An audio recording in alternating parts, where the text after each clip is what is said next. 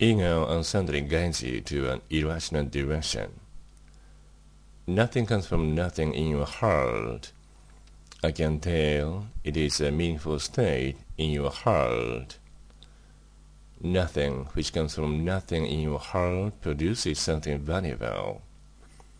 Such value is purely genuine because there is no ego in it. Ego negatively produces something new which is meaningless. Ego uncertainly guides you to an irrational direction. Now, purify yourself tranquilly. Know yourself who you are.